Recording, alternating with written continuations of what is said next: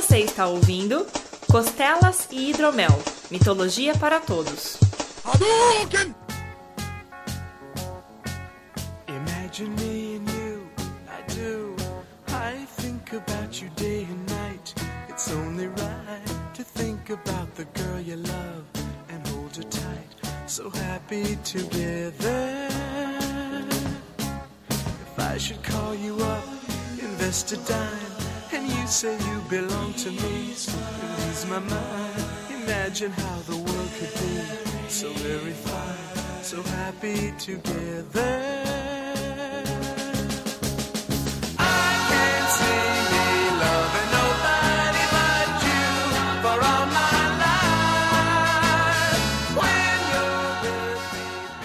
Saudações mitológicas, meus caros. Bem-vindos a mais um Costelas e Hidromel. A gente tá começando o nosso décimo programa.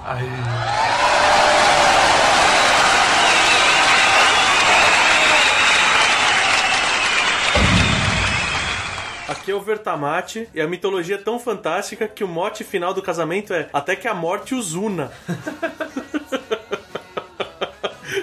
Você vai entender. Até engoliu o chiclete. Aqui é a senhora Vertamati e Eros uma vez uma história de amor.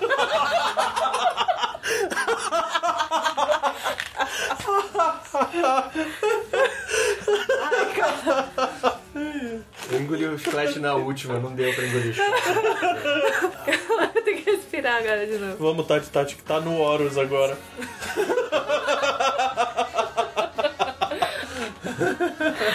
Ai meu Deus do céu, pior que a outra. Olá, aqui é a Tati Tati. Se eu fosse minha namorada, eu já estava solteira há muito tempo atrás. Eu nunca namoraria comigo, é sério isso. Eu sou insuportável. Aqui é Renato Seveniani e hoje vamos falar do quinto elemento. Nossa, velho, caiu minha ficha. Puta que pariu. Eu tô querendo Eu não entendi nenhuma. Só será que bom?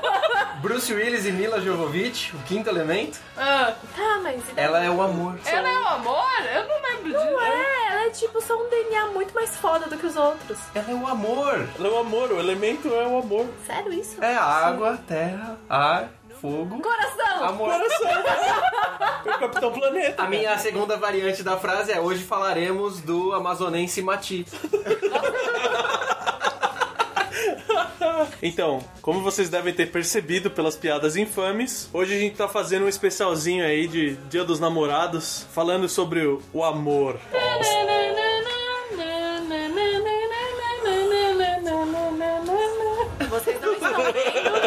Mas eu estou fazendo coraçõezinhos de balão.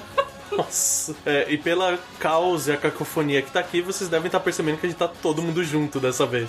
É, Ao vivo, há uma semana atrás gravando, mas ao vivo. Ao vivo um mês atrás, praticamente. All you need is love, love. Love is all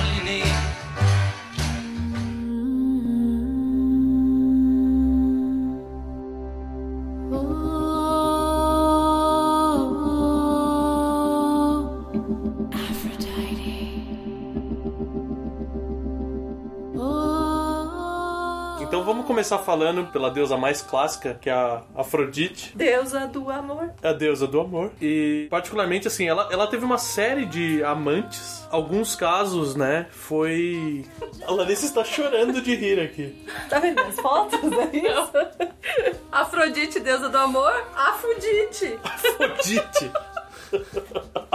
Clarice passando Ela teve vários amantes, não foi?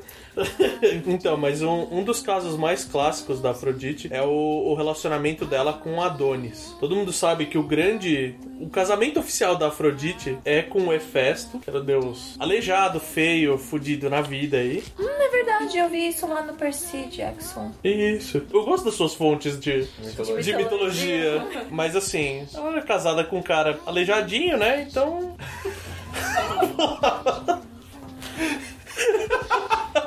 Ela é casada com um artista plástico. hein? Afrodite não. Afrodite, Pra tentar desculpir ela. Morava em Minas. vocês não sabiam disso, mas a Afrodite era brasileira. Afrodite é brasileira. Achei que só Mas- Orfeu era brasileiro. E na verdade, cantor da banda Cidade Negra. Ok. Ah, vamos, seguindo, seguindo. Então, a, a Afrodite, ela era casada com o Hefesto e o maior amante dela era o Ares, que é o deus da guerra. Mas maior de tamanho, maior de. Ele era o mais forte e o mais frequente. O amor é maior de tamanho. Aham. A maioria dos das deusas de amor que a gente mencionar aqui é o amor carnal. Mas ela, não satisfeita em ter dois deuses pra se relacionar, ou um e meio, se considerar que o rapaz é aleijadinho. Ela também teve uma série de amantes e, em geral, todos os amantes mortais que ela teve era uma desgraça pro amante, porque ele acabava morrendo exatamente porque. Ele era mortal. Nossa, velho. Faz sentido? Faz, sentido, muito faz sentido sentido. isso. Mas assim, por ela ter um dos amantes principais dela ser o deus da guerra, qualquer outro amante mais fraco que entrava no caminho. Já era. E teve o cara que caiu na pior situação do mundo, que era o Adonis, que ele era um pastor e a Afrodite se, se apaixonou por ele, ao mesmo tempo que a Perséfone se apaixonou por ele. A Persephone não era do Hades? Sim, as duas. Mas a mulher teve, né? Hades e Ares contra você. Acho que é o. É um esquema bom, né? É. Aí o que, que aconteceu? Ele, obviamente, escolheu. Propuseram pra ele escolher uma das duas. Eu, se fosse ele, eu escolheria a Afrodite. Quem que ele escolheu? Ele escolheu a Afrodite. Espertinho. Lógico, Né? é mais bonitona. Só que aí a Perséfone rejeitada virou e falou: Ah, tá bom. E contou pro Ares o que Ué. aconteceu. O Ares soltou um javali mítico que matou ele, matou o Adonis. E quando ele chegou no inferno, a Perséfone falou pro Hades que ele tava tentando se relacionar com ela. Então ele se indispôs com o deus da guerra e o deus do submundo. Cara, se fudeu. Se fudeu, é. E ele tava. Mas mesmo assim, a alma dele era alguma coisa tão fantástica. O cara tinha um mojo, alguma coisa assim, né? Porque as duas deuses, deusas ainda estavam disputando ele. O que, E. que o cara tinha, meu? Não sei. Pintar. Mel no pinto?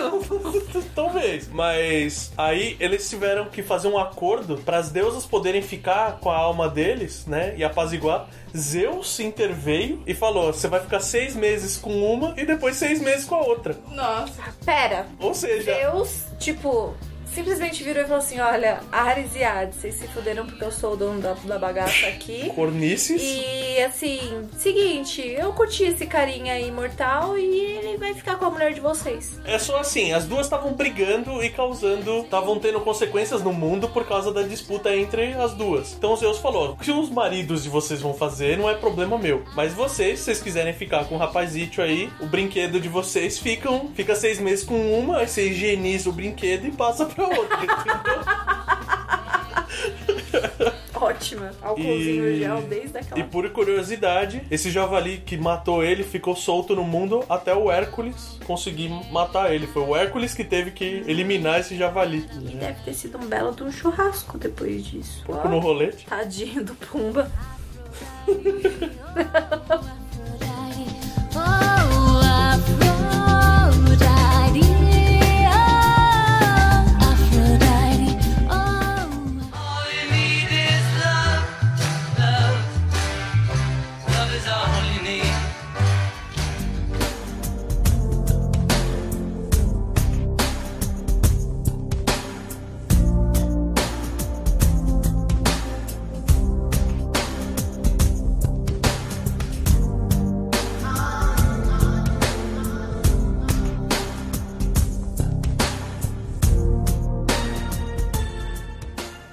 Vale a pena contar também que o relacionamento da Afrodite com o Ares, eles tiveram quatro filhos. Dois puxaram o pai. Aleijadinho. Não, não, o Ares, não. Ai, desculpa. O deus da guerra, o deus da guerra. Então, dois puxaram o pai, que é o Deimos, que é o terror, e a Phobos, que é o medo, e os outros dois filhos puxaram a mãe, que é a Harmônia, que é a harmonia, e nessa versão, o Eros, que é o amor sexual mesmo, é o amor carnal. Então, assim, ele não representa o amor de fraterno, o amor paterno, materno, é simplesmente a pegação bruta. Tesão! Tesão, ótimo. Pegação bruta. Muito bom.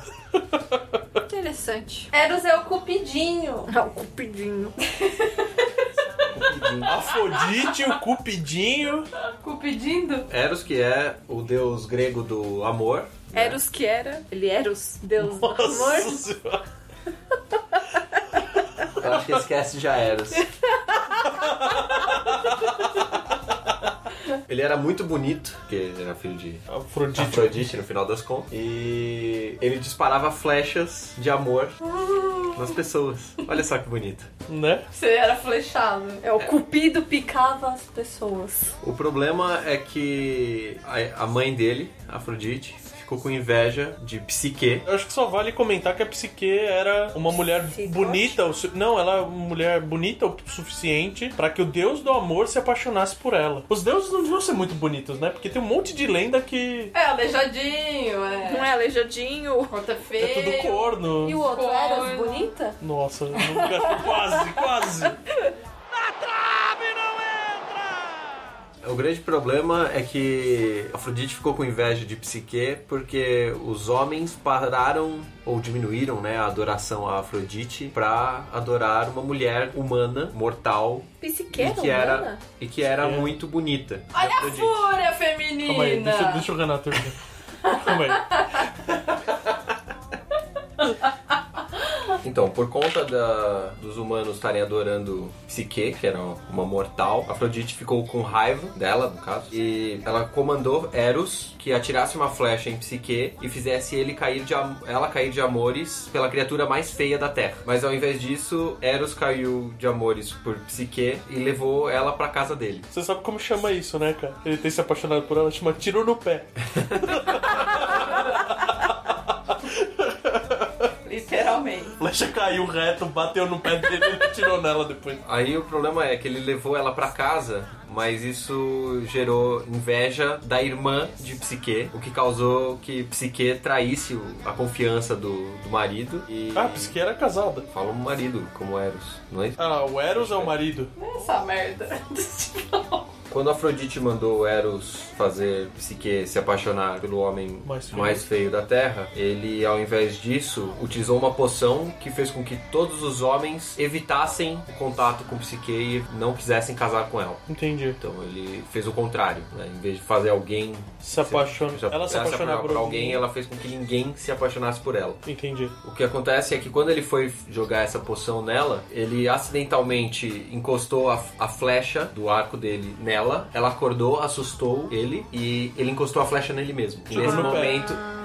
E nesse momento ele se apaixonou por ela. É como a Afrodite tinha dado a ordem, eles tinham que se encontrar no escuro. O que acontece é que os pais de Psique, percebendo que a filha não arranjava marido, mesmo ela sendo lindíssima, eles procuraram o oráculo e o oráculo disse que a única criatura que poderia se casar com ela morava no topo de, um- de uma montanha. Então Psique subiu a montanha e ao chegar lá em cima, ela se deparou com uma casa bonita, um palácio, mas ela nunca conseguiu ver quem que era a criatura, porque ele estava sempre escondido. E essa criatura era Eros. Por conta da falta de contato entre o dono da casa, que ela não conheceu, que, mas que cuidava muito bem dela, ela pediu autorização para que a irmã viesse visitá-la. Quando a irmã chegou no palácio, ela ficou com inveja da casa dela, da condição tá. de vida da irmã. Ela tava vivendo bem pra caraca na casa de um deus, né? Exato. Então ela falou pra Psique que o marido dela devia ser um monstro, já que ele nunca aparecia. Começou a pingar o veneninho no ouvido da irmã. A irmã, por conta da inveja, né, acabou motivando Destilando. a destilando contra, né? E isso gerou dúvidas na cabeça de Psique. Então o que, que ah, foi sugerido pra Psique é que ela escondesse uma lanterna Uma vela, na, né? e- é, uma- É um lampião, um né? lampião, Um é. e uma faca junto à sua cama e que a próxima vez que ele viesse visitar no escuro, ela agisse, né? Tipo, assim, usasse a lanterna e a faca pra poder ver quem era o marido dela. Tudo bem a lanterna, onde a faca entra? Opa! Nem te conto. Ah, a faca servia pra que se ele fosse realmente um monstro, Ela ela, o matasse. Entendi. O cara tava dando casa, comida, roupa lavada, aparentemente um bom sexo. Sabe que o cara é feio, ela acendeu a luz, vai acabar com a brincadeira, mano? Pois é, cara. Vai matar o rapaz. Bom, é, ela levantou a- esse lampião, né, e viu que o marido era Eros, achou legal, ok, beleza. Aí ela dormiu e quando ela acordou, nem Eros nem o palácio estavam lá. Tipo, tudo que tava em volta desapareceu, não existia mais. Ela foi expulsa, digamos assim. Sim. Porque de- ela quebrou a confiança dele. Exato. Exato. Pra tentar solucionar isso, ela foi até o templo de Afrodite pra rezar e pedindo que ela devolvesse o amor dela, né? Afinal de contas. Afrodite falou: "Tudo bem, tem algumas missões aqui pra você" e ela tinha que completar essas missões e essas missões eram virtualmente impossíveis. É tipo o Hércules feminino? É, Tipo é, isso. só que são três missões, se eu não me engano. Não, são quatro. Quatro? Quatro missões. É, eu não vou entrar no mérito das missões, mas ela cumpriu todas essas missões com a ajuda dos Do deuses. Ah, do- dos outros deuses. Dos deuses. Aham. E a última missão dela era levar uma caixa de volta pra Afrodite. E ela não poderia espiar o que tinha dentro dessa caixa. Só que ela ficou curiosa e espiou o que estava dentro da caixa. E o que tinha dentro da caixa era apenas escuridão. E ela caiu no sono. Eros tentou acordá-la, não conseguiu e pediu ajuda. E ele teve que ir até Zeus pra poder acordá-la. E o único jeito de acordá-la é que ela bebesse do cálice da imortalidade. Então é por isso que, tipo, fala que a psique humana é a E ela- alma, porque ela caiu na escuridão, então é o lado mais profundo do, do ser humano, que é a alma, que é muito difícil você. Mas ela acordou? Não. Então, ela acordou tomando do cálice da imortalidade, só que ela se tornou imortal. Então é o casamento eterno dela com Eros. Mas isso é bom, de um certo modo. É, deu o- certo no Sim. final, é o Felizes para sempre. É, Essa questão que a senhora Vertamati falou é muito legal também. O termo que a gente usar pra psique humana é baseado nela e ela ter atingido o nível de profundo, assim. É interessante que a filha dos dois se chama Prazer. Oh, yeah. Nice. uma, uma versão. Então, do seu amor próprio pela sua, pelo seu íntimo, você tem prazer, é isso? Na verdade, não. Na- nos tempos. Isso era na, na época grega. Hoje em dia a gente chama de 5 contra 1. Um. Na verdade, não. Da junção do amor com uma pessoa bem bonita veio o prazer. Então se fode aí, nerdão, se você é feio. Caraca. Você agastou metade dos ouvintes. Todos os cinco.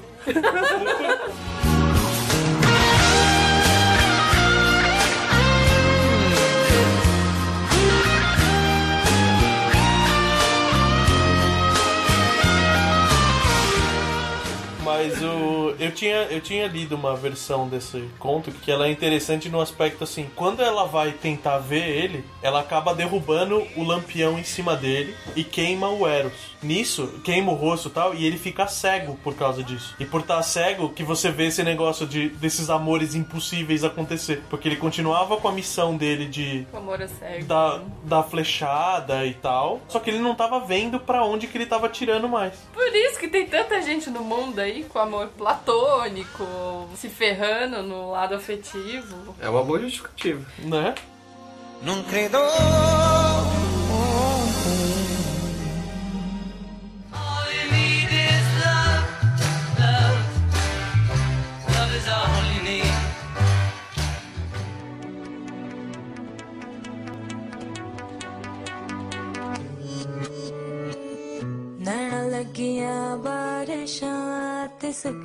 सपने भी पिज गए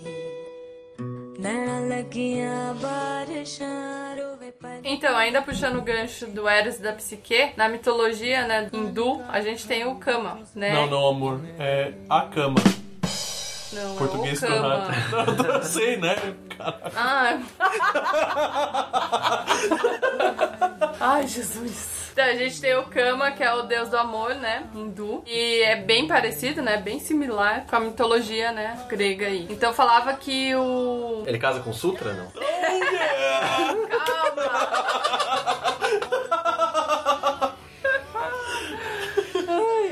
Enfim, logo que ele nasceu, o Kama deu uma flechada em seu pai, o Brahma. Não, não, gente, não é cerveja, tá?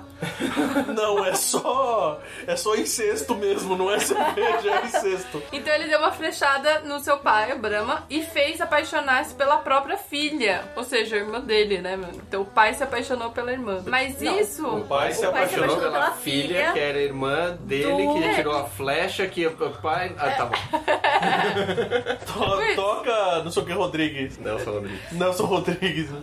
Mas irritado, o Brahma amaldiçoou e disse que um dia o Kama ia ser reduzido a cinzas. E. Mas é o que acontece com toda a cama que é queimada.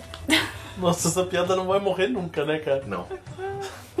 Enfim, o, o Cupido e o Kama não, não tava dando bola pra isso e continuou lá com as flechadas dele, só que ele acertou o mestre Shiva em plena meditação, que era uma divindade. Essa divindade ficou putaça, mandou um relâmpago em cima do Kama, que É, cumpriu a, profecia, a profecia de Brahma. By the way, Shiva, como a gente vive falando que toda mitologia tem um deus trovão e tal, Shiva é uma das personificações do raio do trovão também. Pois é, aí ela soltou um raio em cima dele e ele virou cinza. É, sem o deus, o desejo extinguiu-se da terra, porque como ele era o deus do, dos prazeres, digamos assim, do desejo, Aí veio o casamento arranjado, não? Não, calma. Os homens e as mulheres começaram a se evitar. E aí, se evitando, não tem procriação, o mundo não vai pra frente. Alguém tinha que fazer alguma coisa, né, meu? A tecnologia foi lá em cima, as culturas, ensinamentos todos aumentaram e acabou essa parte carnal. Aí, a Hati, que era a deusa da paixão e esposa de Kama, pediu pra Shiva, sim, a Shiva que mandou o trovo, o raio em cima do, do Kama, que trouxesse o marido de volta ao mundo. Aí a Shiva falou que beleza, ia trazer porque já tava causando muito. Trouxe, mas o Kama se tornou invisível. Então, por isso que acredita-se que ele paira em cima dos amantes, né, no rally rola, quando tá... Ou seja, ele virou cameraman, é isso? Ele virou o Kama Sutra.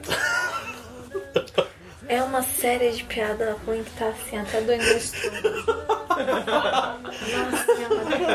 Ah, o cara que para em cima do amor que tá rolando ali e tal. É, então... É, vamos parar com isso. E por causa dele também veio o Kama Sutra, que nada mais é do que Sexo na tentar sexo na cama. Ou na cozinha, no chão, no Na carro, cadeira. na cadeira. Num tapetinho de yoga. Tinho de yoga, foda. No hindu. É, até porque, pelo amor de Deus, aquelas posições lá tem que ser fazer yoga mesmo. Haja flexibilidade. Kali काली खाली रातों से होने लगी है दोस्ती खोया खोया Bom, já que a gente tá falando da mitologia hindu, né? Tem um outro casalzinho que é o Rama e a Sita. Eles são, assim, considerados o casal ideal, que o Rama, ele conquista a esposa através de, um, de uma competição de força e luta com vários monstros e tal pra mostrar o amor, né? Salva ela quando ela é abduzida e ela, teoricamente, é aquela esposa perfeita, que é devotada ao marido, cozinha, lava, passa, todas aquelas coisas que O que quer dizer com isso? então, é isso que eu ia falar, que naquela época era a esposa perfeita era assim, né? Era vista dessa maneira. Trabalha na cozinha e tal. Só que tem uma grande falha, porque eles falam que é o casal perfeito, mas no fim eles não ficam juntos. Como assim? Porque numa, numa das aventuras, né, a ela é raptada pelo deus Ravana, que é um demônio com 10 cabeças e 10 pares de braços, né? E sabor de doce de leite. Havana não, é Ravana. Aí o que que acontece? O Ravana prende a Sita e tal, e o Rama vai salvar ela. E como ele vai salvar, ele acaba, tipo, lutando com o demônio. Ele, ele consegue alguns amigos no, no caminho, como tem o deus macaco e tudo mais. E ele questiona a virgindade da Sita. Ela fala, pô, você ficou presa com o cara, né? Porque você foi raptado. Talvez seja o primeiro episódio de Síndrome de Estocolmo. E fala assim: você ficou lá presa no palácio do cara e tudo mais, você não deve ser mais virgem. Aí ela fala assim: ela, fala, eu vou te provar através do fogo que eu sou que eu sou virgem, né? fogo é esse? Então ela anda por uma cama de fogo e brasas e chega do outro lado ilesa. E supostamente isso é prova suficiente de que ela é uma virgem. Então, peraí, quem Com não é certeza. virgem vai morrer no mármore, queimar no mármore do inferno. Não, é que quem é virgem já se queimou, né? Só que aí o que, que aconteceu, né? Ela saiu e tal, eles ficaram felizes, né? E ele prometeu que nunca ia duvidar dela e mais. Aí quando eles estavam chegando em casa, tinha um, um serviçal do palácio que virou pro Rami e falou: Ó, mas você tem certeza mesmo? Ela só andou no fogo, né? Pois é. Aí o Rama expulsou ela, duvidou mais uma vez da castidade dela. Da castidade não, da fidelidade, porque aparentemente no meio do caminho já tinha rolado alguma coisa. E ela se, se isola. E nesse isolamento, ela pare dois filhos, né? Que são os filhos deles. E depois de alguns anos só, o Rama aceita, né? Ele vê o erro dele e tal. E vai pedir perdão pra ela e fala que vai aceitar as crianças, vai trazer ela de volta. E ela não, não aceita, Chupa! né? Eu tava esperando isso. Ela fala: não só não aceito voltar pra você, como por sua causa eu não tenho mais, tipo, é, é tão envergonhante a sua dúvida perante a minha fidelidade total a você que eu abandono essa vida na Terra. Aí ela pede pros deuses pra ser retirada do mundo e nessa hora, na frente do, do Rama, a Terra se abre e engole ela e ela desaparece pra sempre e ele vira um frustrado pro resto da vida, solteirão. E aí, depois disso, ele ficou a espalhar rama pelo chão. Nossa, velho. Nossa, a Tati dormiu com o Bozo hoje, hein? Onde ela dormiu, Renato? Pois é, né? Não sei, você quer que eu ando sobre a brasa pra...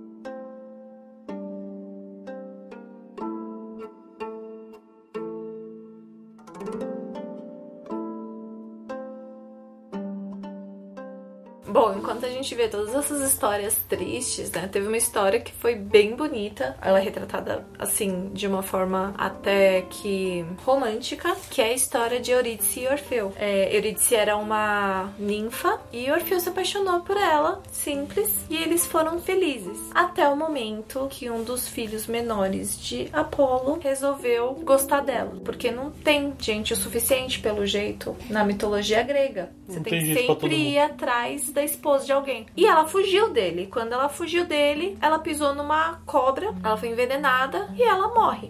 O amor dos dois é tão grande que Orfeu desce até o submundo e pede pra Hades pra devolver Eurídice. É legal que ele consegue convencer Hades, porque ele também falam que o próprio Orfeu é um dos filhos do Apolo, bastardo. E ele toca tão bem a lira e a dor dele da perda era tão grande que a música dele consegue é, dobrar o Senhor do Submundo, né? É, o problema é que ele, assim como Psique, é curioso. Qual que era a regra? A regra que Hades deu foi: ela vai te seguir pra fora do submundo. Você tem que confiar em mim. Então você não pode olhar pra trás enquanto ela te segue pra fora do submundo. Aí baixou a Psique nele e, obviamente, quando ele tava saindo do submundo, ele olha pra trás. E ele vê que ela efetivamente estava seguindo ele, mas ela desaparece. Ela vira a pedra, não é? Ah, É legal, eu gosto dessa versão também. Que ela vira uma estátua. a pedra, Que ela vira uma estátua de pedra na. na entrada. na entrada do inferno, né? Ah, na verdade, a versão que eu conheço é que ela simplesmente ela volta, né? Ela é sugada de volta pro submundo e ele ainda tem a, assim, ele consegue por alguns segundos ver ela e tentar pegar ela e ela não- ele não É consegue. que a versão que conta que ela virou uma estátua de pedra próxima à entrada do submundo é interessante porque faz com que Orfeu seja mantido no submundo pra tocar pra Hades, a lira. Então, como se ele quisesse, ele amasse tanto Eurídice que ele queria ficar perto dela, E ele fica no submundo. Ele fica. do lado da estátua ela. dela. E como você gosta de fazer referências a coisas que não são muito próximas da mitologia,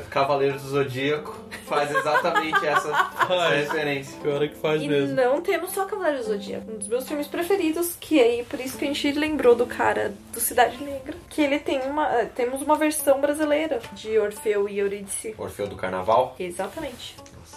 Pelo amor de Deus. Que ele é um cantor maravilhoso e ele canta tão bem que ele consegue roubar a Eurídice de volta. Legal. Né? O filme não é tanto, mas é legal. É um filme bonitinho até. É romântico, como a história de Orfeu e Eurídice. Não Oh. é tudo tão ruim assim na mitologia grega. Não, considerando que eles passaram uma vida inteira até ela morrer juntos, é, É. ok, é o normal. É meio difícil, né? Passar uma vida inteira sem você morrer. Ele era filho de Apolo. Mas ele era mortal mesmo. Ele poderia não morrer. Poderia, mas. Psique isso- não morreu. Mas Psique bebeu do líquido. Ela é a Bela Adormecida. Cara, ela é a Bela Adormecida. Como é que é? Eu perdi. Psique, Psique é a Bela Adormecida, né? Ela cai no sono e o cara tem que acordá-la. Putz, grila, velho, é mesmo. Caramba, não tinha pensado nisso. Só o beijo do amor verdadeiro. Na verdade, foda-se o beijo do amor verdadeiro. O importante é o cálice da imortalidade. Importante é Santo Grau.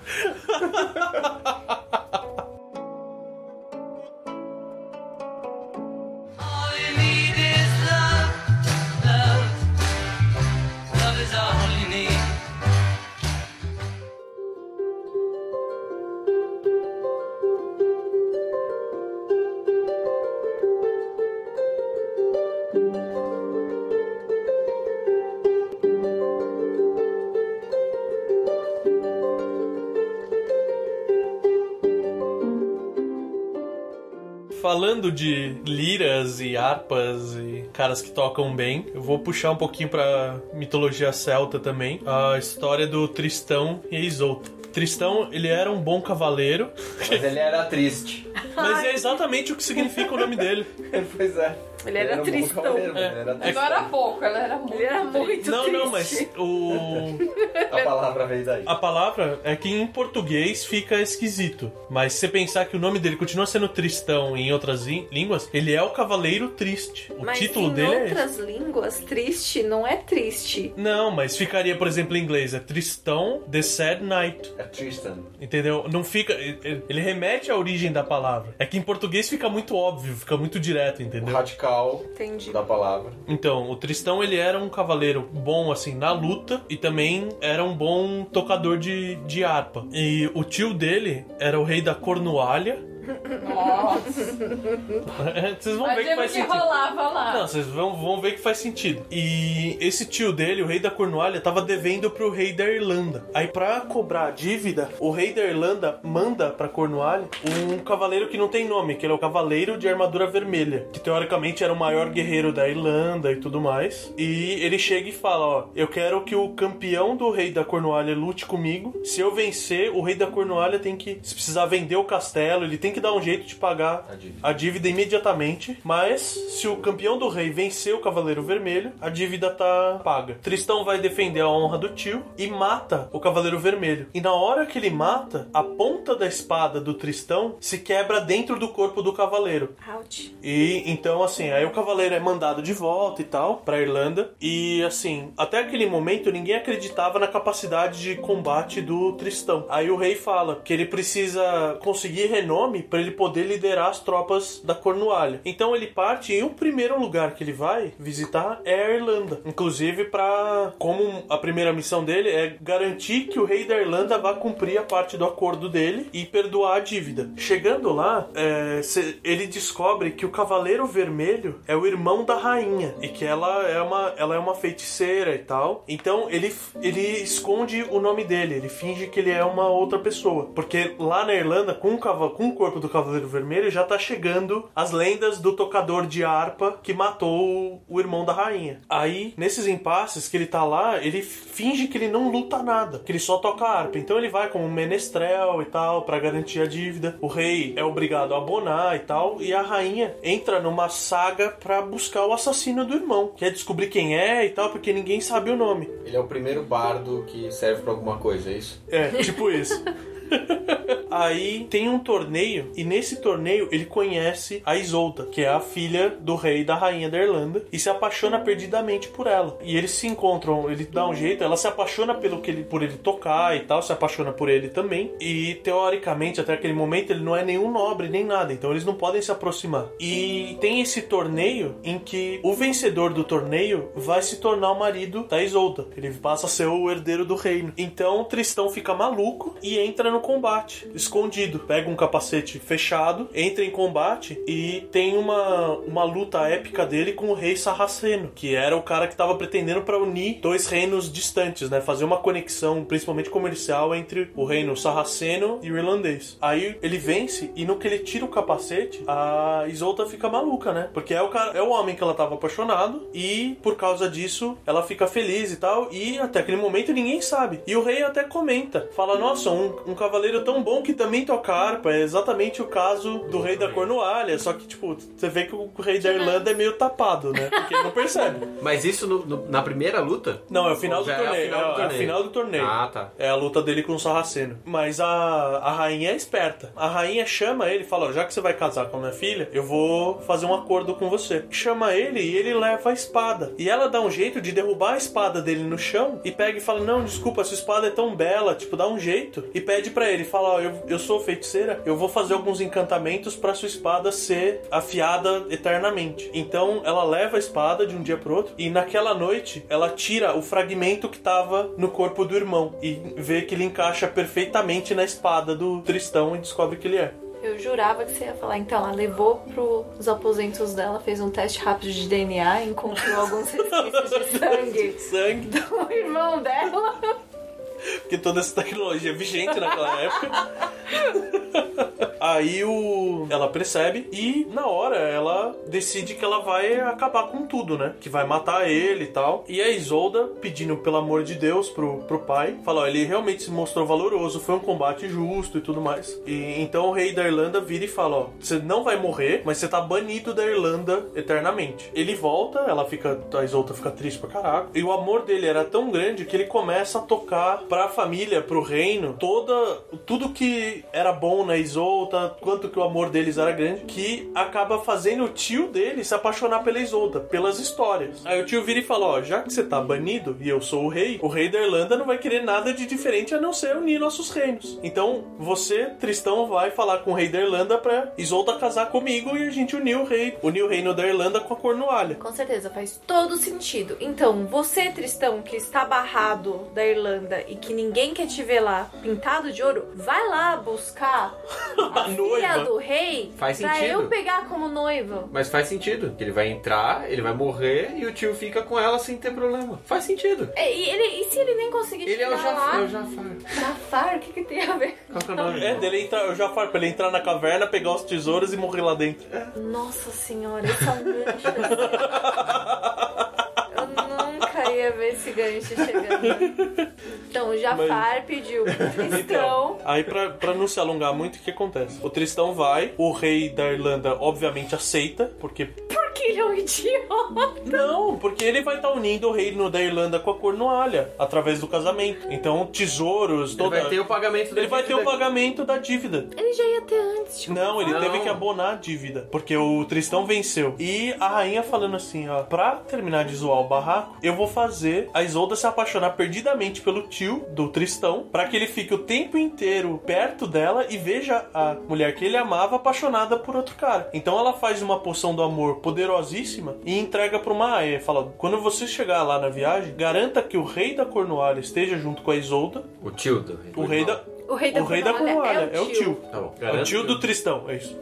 Ga- Garanta que o rei da Cornualha esteja junto com a Isolda, coloca a poção na bebida dos dois pra que vai fazer os dois se apaixonarem perdidamente um pelo outro. Só que, obviamente, né, serviçal é serviçal, e ela entende errado e acha que é pra fazer isso na hora que tá o Tristão e a Isolda junto. Então ela meio que joga gasolina na fogueira, porque os dois já se amavam e tal, Agora eles se amam muito, Bota- muito mais. Aí, durante a viagem, né? ah, você pensar que tem um trecho da, da Irlanda pra Cornualha, tem um trecho que é feito de navio. No navio, eles consomem o amor deles e. Ou seja. Consumam. Caralho! Consumam. Eles consomem também, né? Ele consome ela, né? Ela consome ele. Durante- Todos consomem uns aos outros. Então, durante a viagem, eles consumem o. Casamento. Consumam! Eu não sou boa de geografia e nem de política, mas alguém não é bom em português, não é mesmo? Pula essa Eles parte. mandam ver. É. Eles pimbam no navio e ela perde a virgindade. Até agora ela ainda era virgem. Mas Era. pera, eles fizeram ela andar no fogo pra saber se ela era virgem mesmo? Não, nesse caso não. Porque o fogo no navio não é uma boa ideia. A gente pôs fogo no navio. Se você sobreviveu ao navio em chamas Pelo e jeito. afundando, e afundando, você é virgem. Pelo jeito eu também não sou boa em engenharia, né? Mas o. Aí então acontece isso. Ela perde a virgindade. E pra poder fazer o casamento, né? A serva que fez a burrada vira e fala: Não, a gente faz o rei beber muito durante o casamento. E eu durmo com ele, porque a serva ainda era virgem. E ele acha que tá tudo bem. Então o que, acontece? Dá certo o plano. O rei da Cornualha é enganado. O rei da Cornualha. Então o rei da Cornualha encaixa direitinho o que, que ele é. Passa a ser o, O corno. belíssimo cornudo. E só que ele fica com ciúmes depois, né? Vão passando os dias, ele fica com ciúmes. E o Tristão, ele é banido mais uma vez do reino. Da Cornualha agora. Ele não pode nem ir pra Irlanda nem pra Cornualha. Ainda bem que tem outras partes. Então do ele mundo. segue, então ele segue para ir pra Camelot. Lá em Camelot, ele é bem quisto e tal e dão pra ele uma outra Isolda. Falou, já que você era tão apaixonado por uma Isolda, tem uma outra nobre que também chama Isolda e você casa com ela. Claro, faz todo sentido. Olá, neste momento estamos sem Isoldas da Cornualha, mas se você quiser, nós temos uma Isolda daqui. Da Bretanha. Camelot. Exatamente. Aí o. Ele aceita, porque não tem nada. Ele aceita. Ele não temos opção, é o que temos momento. para hoje. Neste momento, Tristão pega a sua E, arma mas ele fala, "É vive o falando da. Toda vez que ele vai falar da, da Isolta que ele era apaixonado, a esposa dele fica fingindo que é dela que ele tá falando. Ela é meio maluca, assim. E o tempos vão passando e ele, assim, já que ele não vai poder, ele começa a ir atrás de combate atrás de combate pra ver se alguém mata ele. Ele morre com honra e acaba esse sofrimento de amor. Eventualmente ele perde um combate, ele tá mortalmente ferido. E ele fala: a última coisa que eu quero é ver A a minha. Isolta. Então Ai. ele manda o escudeiro dele buscar e fala: se ela topar vir, você, quando estiver chegando, você hasteia a bandeira branca no navio. Se ela não topar vir, você hasteia a bandeira negra. Obviamente ela aceita, larga tudo pra trás e vem correndo pra ele. Só que quando tá chegando, ele não tem força pra levantar, ele tá mortalmente ferido. E ele pede pra esposa: falar, o navio tá chegando com qual cor? Ela ardilosamente entende o que, que tá acontecendo e fala, né? Que a bandeira tava hasteada branca, ela fala pra ele: fala, "Ah, a bandeira é negra. Claro. Então ele se desespera e morre. Ele fala Misolda não me quis e faz, os, faz uma última declaração que a esposa dele toma pra si e morre com ele. Aí quando a Isolda verdadeira chega e vê aquele casal, vê os dois mortos, ela fala assim que ela realmente ama ele e vai atrás dele pra eles ficarem juntos até no submundo. Então ela pega e morre ali também. É interessante porque as histórias que eu li é, tudo, é muito fácil morrer, tipo, aí ela morre. Tipo, muito fácil. Seu, seu eh, botão off se desliga e cai morto. Aí o rei da Irlanda Mas desde sempre sabemos que é muito fácil morrer. Não sei se na adolescência de vocês, mas eu ouvi muito na minha adolescência. E nisso o sol cegou seus olhos, e então Maria Lúcia ele reconheceu. Nossa, velho. Maria Lúcia se arrependeu depois e morreu junto com o João, seu protetor. é simples morrer. Você simplesmente fala, "Ah, eu quero morrer. Você morre. É muito romântica a vida. Então, só que aí, só pra eu terminar, depois desse comentário Absurdo. absurdamente Absurdo. inusitado, o rei da Irlanda fica comovido e manda enterrar o Tristão e a Isolda juntos, né, em covas paralelas. O que que acontece? Do túmulo do Tristão nasce uma videira e do túmulo da Isolda nasce uma rosa silvestre. E nasce uma trepadeira. É o que rolou no navio, né? Mas. E essas duas plantas se entrelaçam e, e se unem. O rei da Cornualha, puto da vida, porque ele era corno, né? Foi largado pela esposa porque ela saiu correndo atrás do Tristão. Vai lá e manda cortar. E por três vezes ele manda cortar as plantas e por três vezes nascem de novo e se entrelaçam mais uma vez. Até que ele desiste e fala que realmente depois da morte não tem quem separe os amantes. Profundo. Aí eu chuto a minha entrada aí no meio também, né?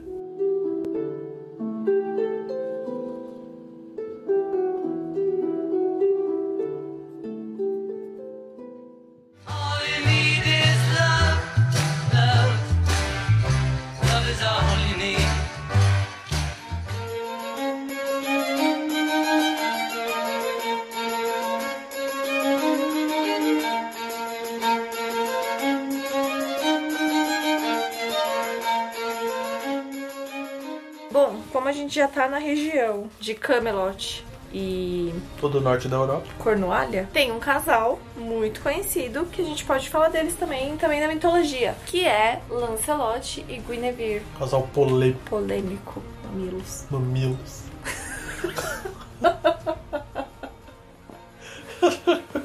todo mundo achava que a gente poderia realmente falar de Rei Arthur e Guinevere, porque eles eram os casados, mas a história de amor mais bonita era realmente de Lancelot e Guinevere. Segundo a mitologia celta e Brumas de Avalon, Lancelot era o braço direito do rei Arthur. Rei Arthur acabou casando com a Guinevere, mas Lancelot e Guinevere se apaixonaram profundamente. E nessa versão, o rei Arthur não tem um caso com Lancelot. E eu acho essa mais interessante Acho porque justo. Bagunça menos. Em vez de ser um quadrado amoroso, é só um triângulo. E nessa versão, Lancelot, na verdade, que foi? Eu não entendi o quadrado. Que quadrado? Quadrado é um mágico. quadrado amoroso, porque olha, é Lancelot com Guinevere, Guinevere com Co- Rei Arthur, Rei Arthur com Guinevere, com Lancelot. Tati, Tati, olha a minha mão aqui. Coloca uma pessoa em cada ponta desse triângulo. Mas então. E você vai ver mas- que ela tá se relacionando Tati. com duas pessoas a cada vez. É verdade. Mas normalmente triângulos amorosos é um cara ou uma mulher com dois Triângulos caras. amorosos são feitos de três pessoas, independentemente de quem tem relação com quem. Ah, Pode ser é? três É. homens, pode ser. Eu achava que não valia assim. Não, é pela quantidade de pessoas, não é pela quantidade de de, relacionamento. de relações entre elas. São, são os vértices, não os lados. Eu também não sou muito boa de geometria. Tenho que dar uma olhadinha aqui porque eu não lembro direito da história. Welcome to Intermission. Momento informação perdida. O deus Semara, que é o deus Bali do amor, ele criou a relação carnal em cima do amor das pessoas, que era exatamente para que elas se procriassem, porque eles acreditavam que no começo do mundo o amor era aquela coisa mais platônica. Então ele associou com o desejo carnal. Mas ele tava em cima das pessoas, tipo o cupido. Não, é o Kama que fica em O cima Kama. das pessoas. O cama fica embaixo.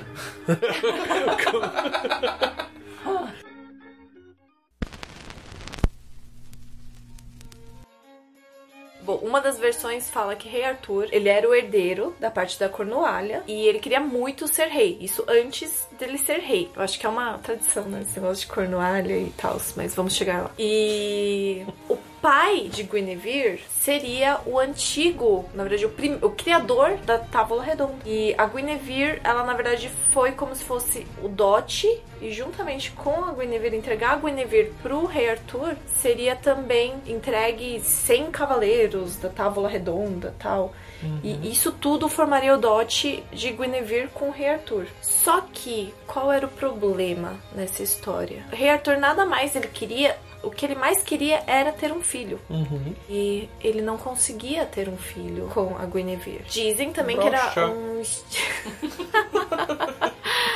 Dizem também que era um porque era como se fosse uma maldição pelo fato de que em algumas outras versões Rei Arthur teve um filho com a irmã dele, Morgana. Morgana. Então eles seriam, antes mesmo de Rei Arthur ser Rei Arthur, o primeiro casal de namorados, entre aspas, que a gente tem nessa, nessa vertente seria Rei Arthur e Morgana, a própria irmã. É que na verdade eles meio que são colocados sem saber no Beltane, né? Na Sem cerimônia. saber que um era o irmão do outro. É, E mesmo assim, né, tudo isso foi com o intuito de dele ser o rei final, o rei da Cornualha. E Guinevere é dada em presente pra ele, só que Guinevere no meio do caminho ela se apaixona por Lancelot. Lancelot, fazia parte da escolta, é isso.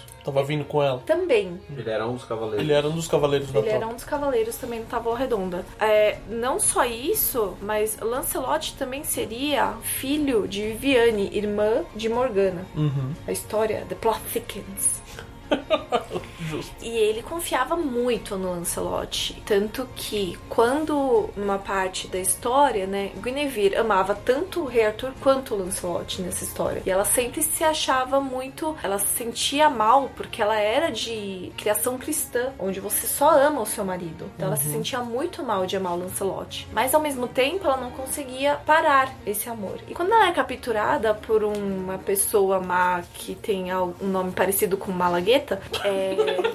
Pimenta. O único. O Denis, né? O Pimentinha capturou ela. O único cavaleiro que realmente consegue ir lá e buscar ela é Lancelot. E ela tá tão fragilizada que é nessa hora que o amor dos dois realmente é consumido. No, God! No, God, please, no! No! No! Oh, yeah! Não fui só eu! Não fui só eu!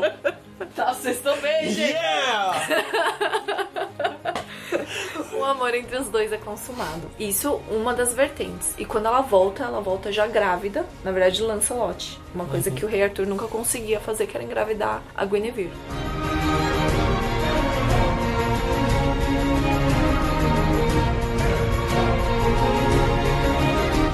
Outra história diz que, na verdade, Guinevere e Lancelot, eles se abrem pro rei Arthur. Nice. E o rei Arthur quer tanto ter um herdeiro, e como ele não consegue ter um herdeiro com a Guinevere, ele aceita que os dois se unam pra gerar um herdeiro pra ele, enquanto ele tá no mesmo quarto que os dois. Nossa, foi. É, Qual que é o nome mesmo? Voyeurismo. Voyeurismo, assim. Total, né? Na veia. Voyeur. E uma outra história que também fala de amor, porque, querendo ou não querendo, eles são namorados um do outro. É O Arthur e o Lancelot. Lancelot é tão apaixonado pelo rei Arthur que a maneira mais próxima que ele tem de chegar do rei Arthur é ficar com a esposa que se deita com Arthur. Nossa, que macabro. Isso é doente. É. Isso é muito doente. Eu achei que você ia chegar que a melhor maneira dele ser próximo do Arthur era ele ser o recheio do sanduíche. Verdade. Não, não existe essa parte da história de escrito. Talvez assim, não sei se fosse mais pro Talvez você Pra procurar no mitologia de cama? você acha. Se você fosse ver, se fosse a mitologia hindu, talvez, né? Com Kama Sutra, colocavam um recheio ali. Nossa. Cama em cima, cama embaixo. Ok, vamos. Mas então, é um caso, é um caso de amor gigantesco. É o, o Arthur que tem aquele amor por Lancelot, Pela Guinevere pela, e pela honra dele mesmo. Pela honra dele e pelo fato de que ele queria tanto ter um filho, né? Ele tem um amor por várias coisas. Guinevere que tem um amor pelo seu marido, porque ele é seu marido, mas também tem um amor que ela não consegue explicar pelo melhor amigo do seu marido e o próprio melhor amigo que tem um amor tão grande pelo Arthur que ele se deita com a esposa do Arthur, mas que também tem um amor por ela, porque ela é bonita. Por acaso, o nome do bardo que criou essa história era Nelson Rodrigues, né? Mais um, né? Rodrigues? Mais um, né? Nessa- numa das reencarnações dele, ele foi parar lá no, em, em Camelot e criou essa história.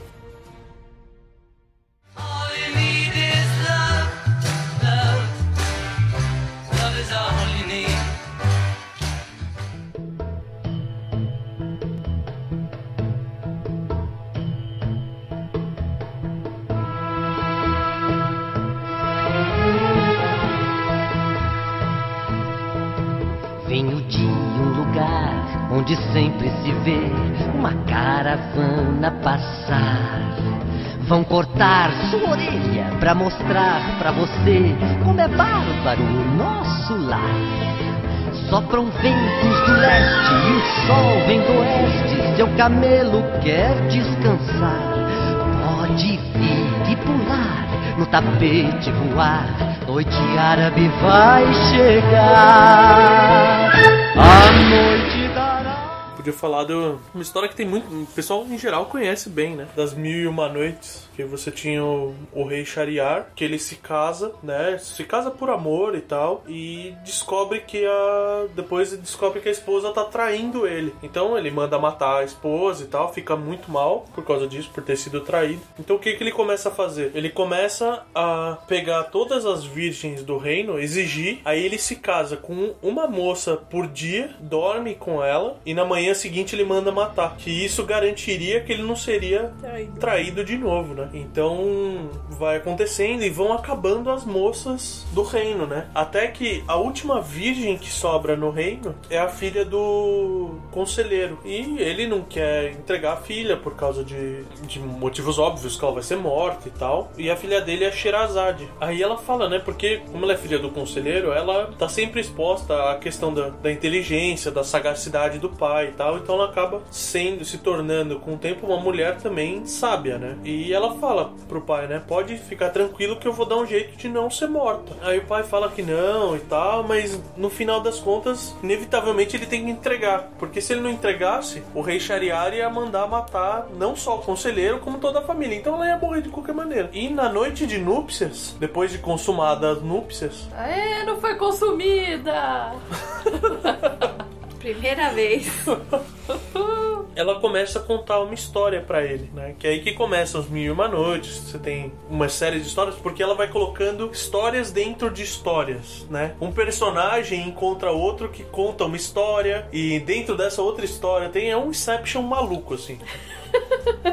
vai se aprofundando. E por curiosidade, pra saber como as histórias terminam, todo dia de manhã, né? Ela fala e para, não, já amanheceu, tá na hora de eu ser executado. Aí o rei Shariar fala, não, mas você precisa terminar a história. Fala, não, se você me permitir viver mais uma noite, eu te conto a noite. Mais um dia, você me permitir viver mais um dia. Ah, é, isso. Se você me permitir viver mais um dia, durante a noite eu conto pra você mais um pedaço da história, né? O final da história. É, ela, ela, ela Ah, contava. é. Isso, como, isso. como que ela falava pra ele? Ela falava que sempre ia terminar naquele dia? Uhum. A É. história?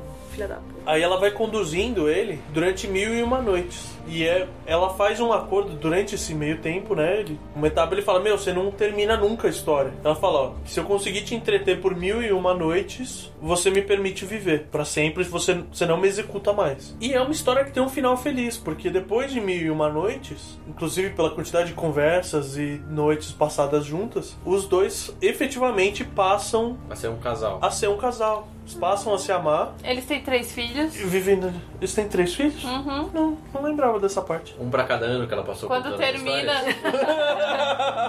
Quando termina o mil e uma noites, ela. Eles já têm três filhos. Ah, eles já têm três filhos? Tipo, É, porque tá É, rolando longo, também, é. né? ela conta durante? Ah, meu filho. Não, né? Aí o. não dá, né, meu? Aí ele vai se empolgando, né? Conta mais! Ah! Qual era o nome do príncipe? Qual era o Eu, é, é que assim, quando, quando eu tinha visto essa história pela primeira vez, eu tinha entendido. Bom, talvez eu tenho, tenham me contado a Caraca, ele história. ficou três anos e pouco sem mandar ver É, qual talvez ela. tenham me contado a história R-rated, né?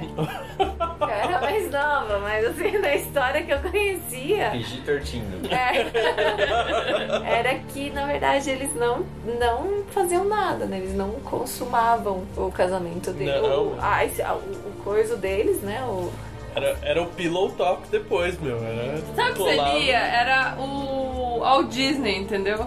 É, Versão infantil. É, Então, ve- versão vendo as suas fontes usuais de mitologia, provavelmente vinha da Disney ou alguma coisa assim, a história que você lia, né? Ou talvez tenha misturado com as histórias da TV Cultura. Também. Da Sherazade que a gente ouvia quando era pequeno. Nossa, é mesmo. Era no Ratimbum, né? Que É. tinha história gerando. Enfim, Ela nunca tinha. né? Eles acabam virando um casal e tal. E ele vê que ela efetivamente Gosta dele. gosta dele, ele passa, ela passa a gostar dele também. E é uma, é uma história com um final feliz, né? É uma das poucas, na verdade, que são com um final feliz. Sim. Não, a gente não Ao fim de inúmeras noites e contos, Sherazade já havia tido três filhos do rei e lhe suplica que a poupe por amor às crianças. O rei, que há muito havia, havia se arrependido dos seus atos passados e se convencido da dignidade de Sherazade, perdoa-lhe a vida e faz dela sua rainha definitiva. Ah, é tão bonitinho. Olha só. Foi fofo dessa, eu gostei dela. Então, sim, tinha umas pimbadas aí junto com as histórias. Agora, se era antes, Né? durante ou depois, aí a gente já A gente não, não não sabe. sabe. A gente sabe por que, que ela ficava contando história, né? Os bebês deviam manter eles acordados durante a noite inteira, né? É, é, tá bom, eu vou contar a história pro bebê aqui. All you need is love.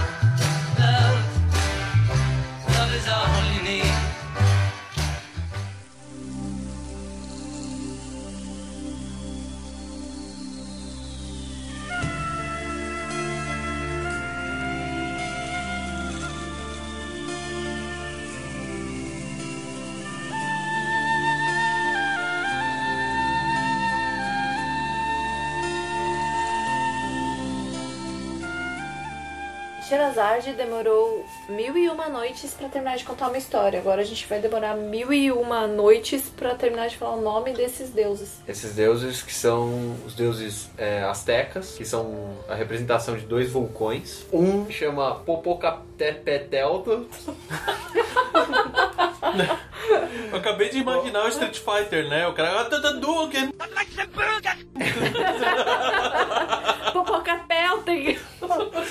E o outro é Itzacihualto. Rapuatla.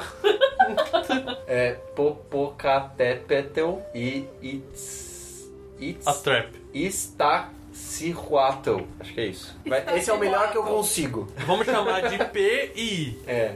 Um vai chamar Popô, o outro vai chamar Ista. Beleza, maravilha. E não é o Popô do Nemo. Eu pensei nesse na hora, agora. I'm going to touch the popó. Esses dois vulcões são dois vulcões é, do Vale do México. O Popô era conhecido como a Montanha Fumegante, ou a Montanha de Fumaça. E Ista, qualquer coisa, era conhecida como a Mulher Branca ou a Mulher Dormente. Então o popô tinha fogo no popô. É, fogo no Fogo rabo. no popó.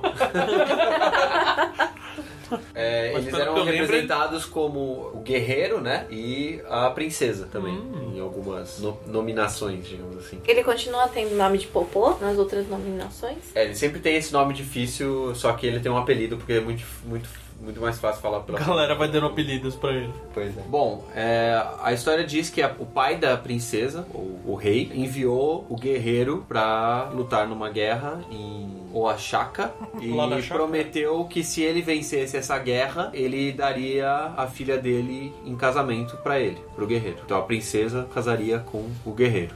Como era uma batalha muito complicada, o rei imaginou que ele não fosse conseguir e depois de um tempo que o guerreiro não retornava, ele contou à filha dele que ele haveria, havia morrido. Então ele quis. pô, ele já mandou o guerreiro esperando que ele não voltasse. Queria que Exatamente. ele morresse no caminho. É, basicamente. O que acontece é que ela, por gostar do guerreiro, ficou tão triste que morreu de tristeza por ele ter morrido em batalha. Uhum. Um tempo depois, o guerreiro retorna da batalha e descobre que a princesa morreu. Ele fica tão bravo que ele se mata com uma adaga. Eu tô tão, tô tão puto que eu vou enfiar uma adaga em mim mesmo. É. Bom, né? Os deuses é, que perceberam essa história maluca, que os dois se gostavam e acabaram morrendo por um, por um acaso, digamos Uma assim. idiotice. Por uma idiotice, é, transformou os dois em montanhas para que eles pudessem viver para sempre, digamos assim. Sendo que a montanha que representava a princesa eles cobriram de neve, e essa montanha era a dama adormecida, né? A mulher adormecida, porque ela Ela morreu. ela Ela morreu. Morreu então de essa- tristeza. E a montanha que representava o guerreiro era o vulcão, que por conta de sua raiva expelia fogo na terra. Puta que da hora, velho. Essa história é muito louca. Então, assim, é uma história de amor que os dois morrem, não terminam juntos e o cara ainda fica com raiva e destrói tudo. Nice. Será que Shakespeare tinha acesso? Porque é bem parecido, né? Com Romeo e Julieta. Eu acho que é mais a de Tristão e Isolda Tristão e tá Isolda. mais pra Romeo e Julieta do que essa, né? Na verdade, não. Olha, a menina acha que o cara morreu, ela se mata, É. e aí nisso, ele, quando chega e vê ela morta, ele se mata. Porque Tristão e Isolda tem aquele esquema de pegar outra Isolda fajuta. Tristão e Isolda tá mais e pra. Julieta eu disse, tá mais pra faroeste caboclo do que Romeu e Julieta. Novela mexicana. Novela mexicana, mas assim, Romeu e Julieta é mais isso mesmo, né? Um morre, o outro, e aí depois que as famílias meio que se. Tô falando, era muito fácil morrer nessa época. Ah, eu tô triste, morri.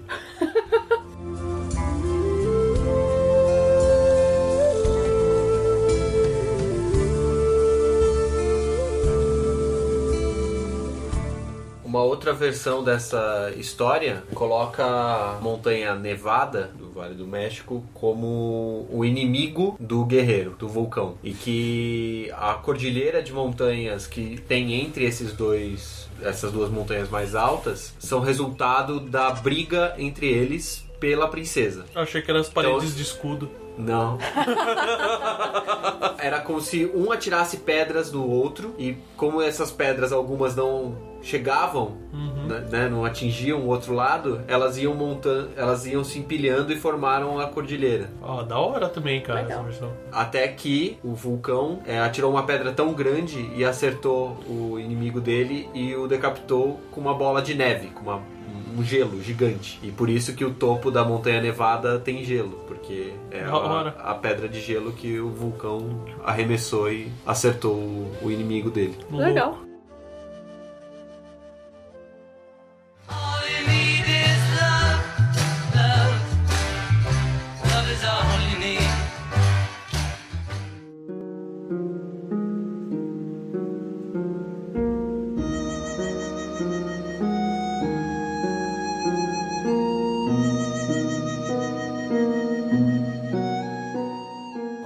Lenda que existe de amantes que foram separados também é a lenda de Orihime e Kengyu. E todo mundo conhece mais como Tanabata, celebrado no Festival das Estrelas.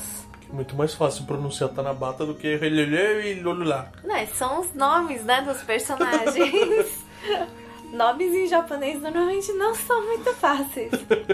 Ainda bem que foi mais fácil do que o Popô. O Popô. O Popô tava mais difícil. Nessa história, né, nós temos a, a Orihime, que é a princesa, filha do imperador. E ela, pra deixar o imperador feliz, o pai dela, né, Tentei, ela tecia é, lindos tecidos que o pai adorava de ver, adorava ver ela fazendo. E ela sempre fazia isso é, sentada perto de um rio. E um dia ela ficou triste. Ela ficou muito triste porque ela percebeu que ela ficava tecendo tanto que ela não teve tempo pra ter um amor. E o pai ficou triste quando viu que a filha também estava triste e ela achou que um rapaz que morava do outro lado do rio, um rapaz chamado Kingyu, ele poderia ser o par, o par ideal pra filha dele. Então ela apresentou os dois. E ele acertou em cheio. Os dois, eles se apaixonaram profundamente desde o começo e eles não conseguiam mais viver um sem o outro. O problema é que ela tava tão feliz que ela não tecia mais, o que deixou o pai dela bravo. E aí o pai, pra fazer a filha voltar a tecer coisas bonitas para ele, separou os dois amantes. Pegou o rapaz, Kengyu, e devolveu pro outro lado do rio. E a filha ficou separada dele e eles só poderiam se encontrar uma vez por ano. Que é esse festival que você falou das Que estrelas. é o dia do Tanabata, o dia do Festival das Estrelas. Na verdade, a- a- o dia em especial é o sétimo dia do sétimo mês. Então, todo dia, naquele dia, um barqueiro, não é o barqueiro da morte, eles ainda ficaram vivos, tá? Nessa. nessa... Esse rio não é o Styx. Esse- é. Ele só colocou do outro lado, né? Ele não. Exatamente, ele não Vou matou. te mandar pro outro mundo. Ele não matou ninguém. O barqueiro, nesse dia, ele pega a filha e leva pro outro lado pra ela ver o amado dela, Kengyu. E a história foi feita, na verdade, como toda lenda meio que japonesa, né? Elas, elas têm a ver com o que eles enxergam. E é chamado Festival das Estrelas porque o rio, na verdade, é a Via Láctea. Ah, A estrela Orihime, na verdade, é a estrela Vega. E o Kengyu é a estrela Altair. e são duas estrelas que ficam cada uma de um lado, De um do- da lado. Via Láctea. Exatamente. E só Que uma louco, vez hein? por ano que elas se encontram. Nossa, E tem essa- uma vez por ano que uma estrela passa na frente da outra. É, é verdade. Aproximadamente em agosto, setembro do calendário gregoriano, as constelações de Lira, que é onde está a estrela de Vega, e a constelação de Aquila, que é onde está a estrela de Altair, elas ficam proeminentes no céu, com as duas estrelas, como se diz, as duas estrelas piscando mais fortes. No sétimo dia do sétimo mês é o dia onde elas ficariam mais fortes. Então você vê que elas estão se encontrando, elas estão brilhando mais forte no céu. Eu tô feliz. Então não é que elas se encontram É, no, no- céu. No céu é, no céu elas É não só se porque. Elas estão. Elas brilham. Elas se encontraram e ficaram mais felizes. Elas estão mais próximas, então elas brilham mais forte, é isso? É, basicamente é isso. É legal. E sétimo Mas- dia do sétimo mês? Sétimo dia do sétimo mês. Sétimo mês quando? É julho? Sétimo Não, é pelo não é- calendário deles. Então, é, não é é que- o calendário gregoriano, é outro calendário. Então por isso que no calendário gregoriano essa data cai mais ou menos em agosto ou setembro. Bacana. Pelo menos esse pai não foi um pai sangrento. Não é sangrento, mas é- É um belo filho da puta. né? continua tão egoísta e cretino quanto os outros. É, um pouco. É que depois de, da gente falar de tantas pessoas sangrentas, não parece tão ruim assim você só colocar um do outro lado do rio. A lei da amplitude, mais uma vez, tendo efeito, né?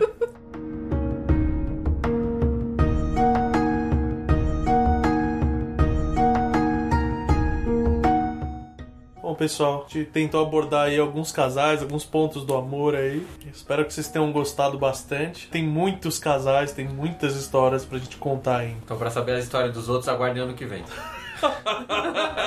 Afinal, o dia dos namorados é uma vez só por ano, né? Pode ser duas, se você considerar os calendários. Diferente, Americano. gregoriano, japonês, Então- tudo. Então em fevereiro a gente se vê.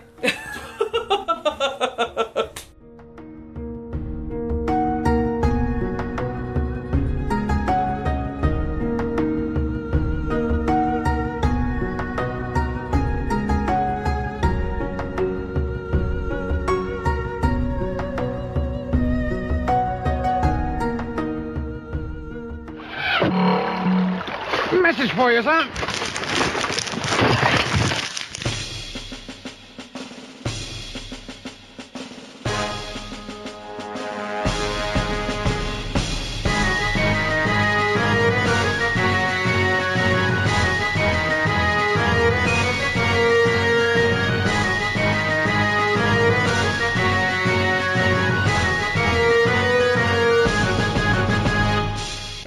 Saudações, meus caros! Bem-vindos a mais uma leitura de e-mails. A gente tá falando aqui agora do nosso cast de mitologia egípcia. E eu tô aqui com Renato Seveniani. É isso aí, é nóis.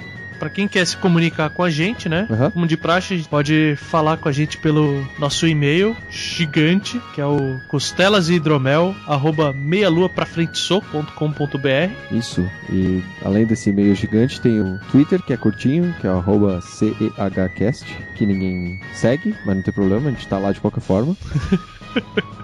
Tem o nosso Facebook, que é o facebook.com barra costelas-hidromel. O que mais que temos de... E agora a gente tem também o nosso grupo no Facebook também, não só para os ouvintes de Costelas e Hidromel, mas de todos os nossos casts aqui do Meia Lua. O nome do grupo é Ouvintes do Meia Lua. Aí entre parênteses podcast, mas acho que só Ouvintes Meia Lua já é suficiente. E de qualquer forma a gente coloca o link no, no post. Com certeza. A gente está lá, a gente tem se envolvido bastante, então se quiser conversar mais diretamente com a gente, também é uma boa pedida. Um aviso rápido também, a gente tá querendo colocar um- uma parte no Meia Lua pra frente soco de arte dos fãs, né? Seja desenhos de mitologia, desenhos dos outros casts sobre jogos, personagens, do que, do que vocês quiserem. Então, mandem pra gente nesse grupo do, do Facebook ou pelos e-mails que a gente tá, tá montando lá o cantinho. Quando a gente tiver um, um quórum razoável, a gente monta a sessão no site e vai alimentando. É isso aí. Bom, a gente vai, vai ler um comentário agora do site. Nosso querido Rafael Borsari. Dessa vez ele veio com, com bastante informação pra gente. É um comentário gigante. É. Então vamos lá. Hum, Ele começa assim: falou, Ô pessoal, desculpa a demora, ouvi, mas não consegui comentar. Falei, é, a Aline tá devendo também.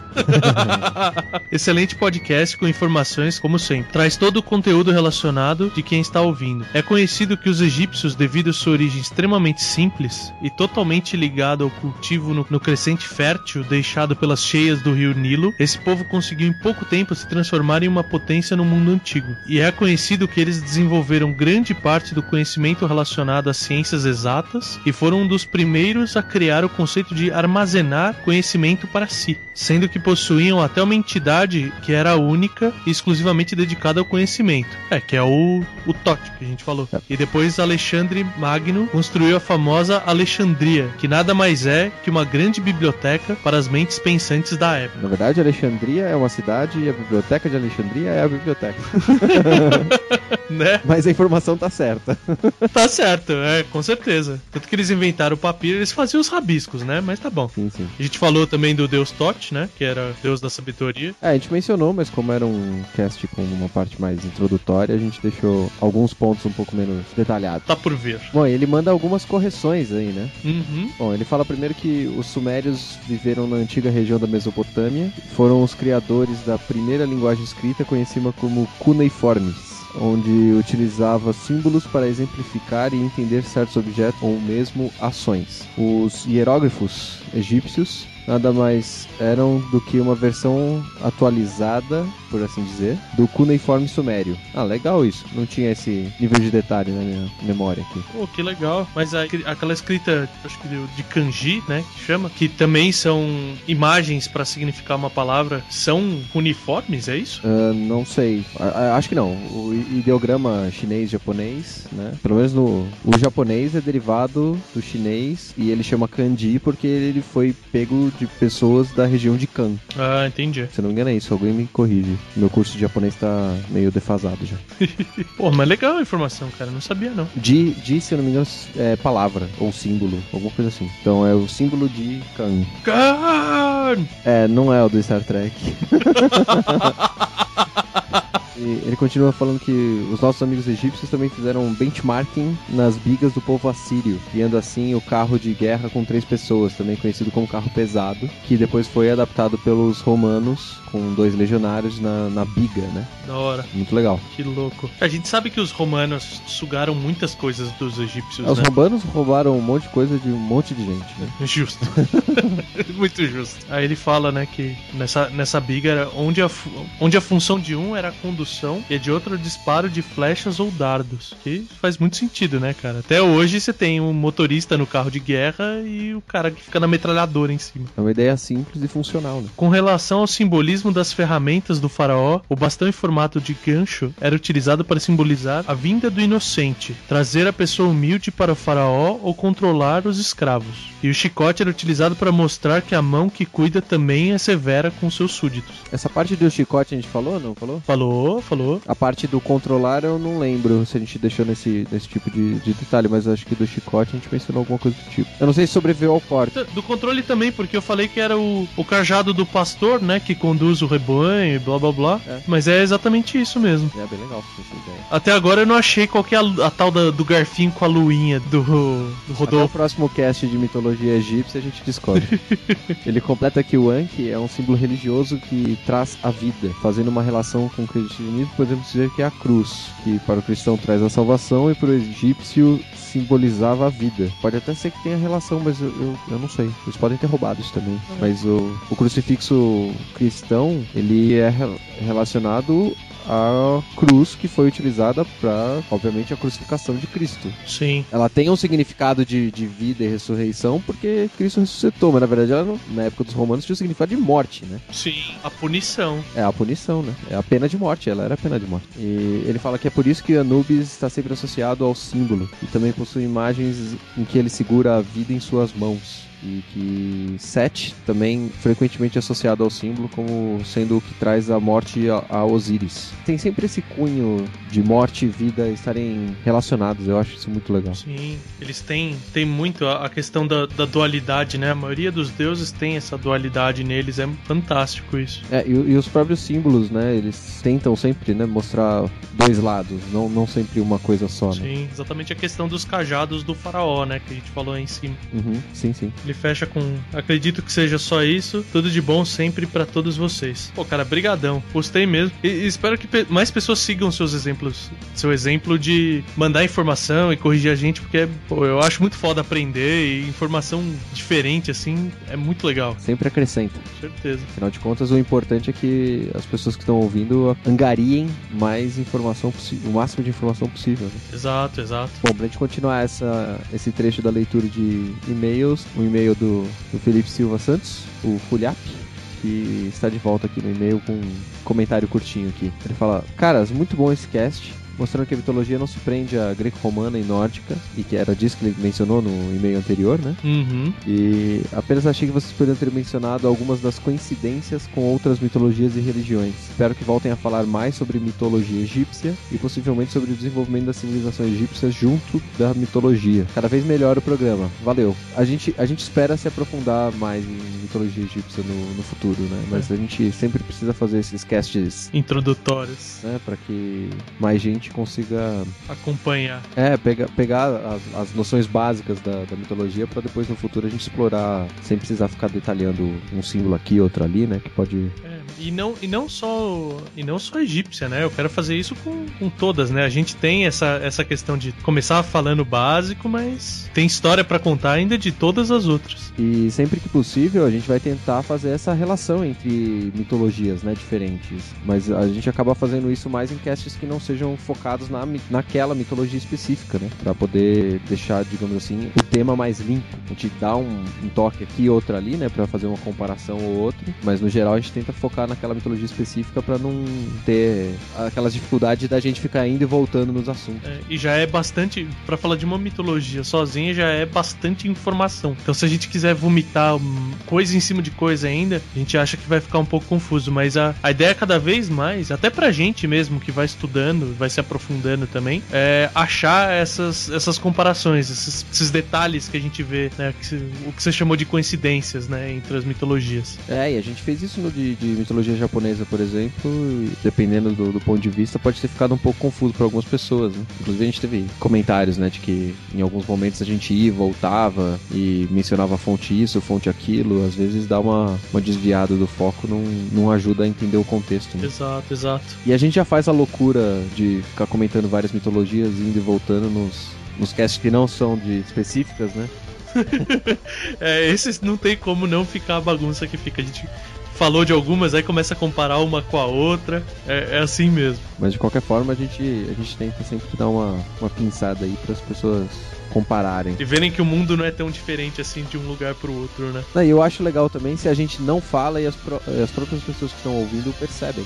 Isso vai ser muito legal. Se vocês começarem a perceber essas coincidências, mandem pra gente também. A gente vai ficar muito feliz de, de ver que vocês estão pegando essas, essas ligações também. Com certeza, com certeza. Só pra fechar aqui, pra quem escuta a gente pelo site, também tem o feed do iTunes, pode, pode escutar por lá. E quem escuta diretamente pelo iTunes, não deixa de visitar o a nossa, o nosso site, que é www.meialuaprafrentesoco.com.br ou se quiser ir diretamente para a página do Costelas lá dentro, é www.costelasidromel.com.br. Isso, e lembrando que nós temos dois feeds no iTunes. Cada um dos casts tem um feed, tem o feed principal do Meia Lua, então para todos os gostos e interesses tem, tem feed. É, E nós não somos apenas esse podcast, a gente faz parte de. Nosso site tem inúmeros outros. Tem mais quatro podcasts. Sim, esperamos aumentar esse número em breve. Exato. E vocês vão ficar loucos seguindo todos. Então é isso, meus caros. Até o próximo encontro nosso. Um grande abraço. Abraço, até mais.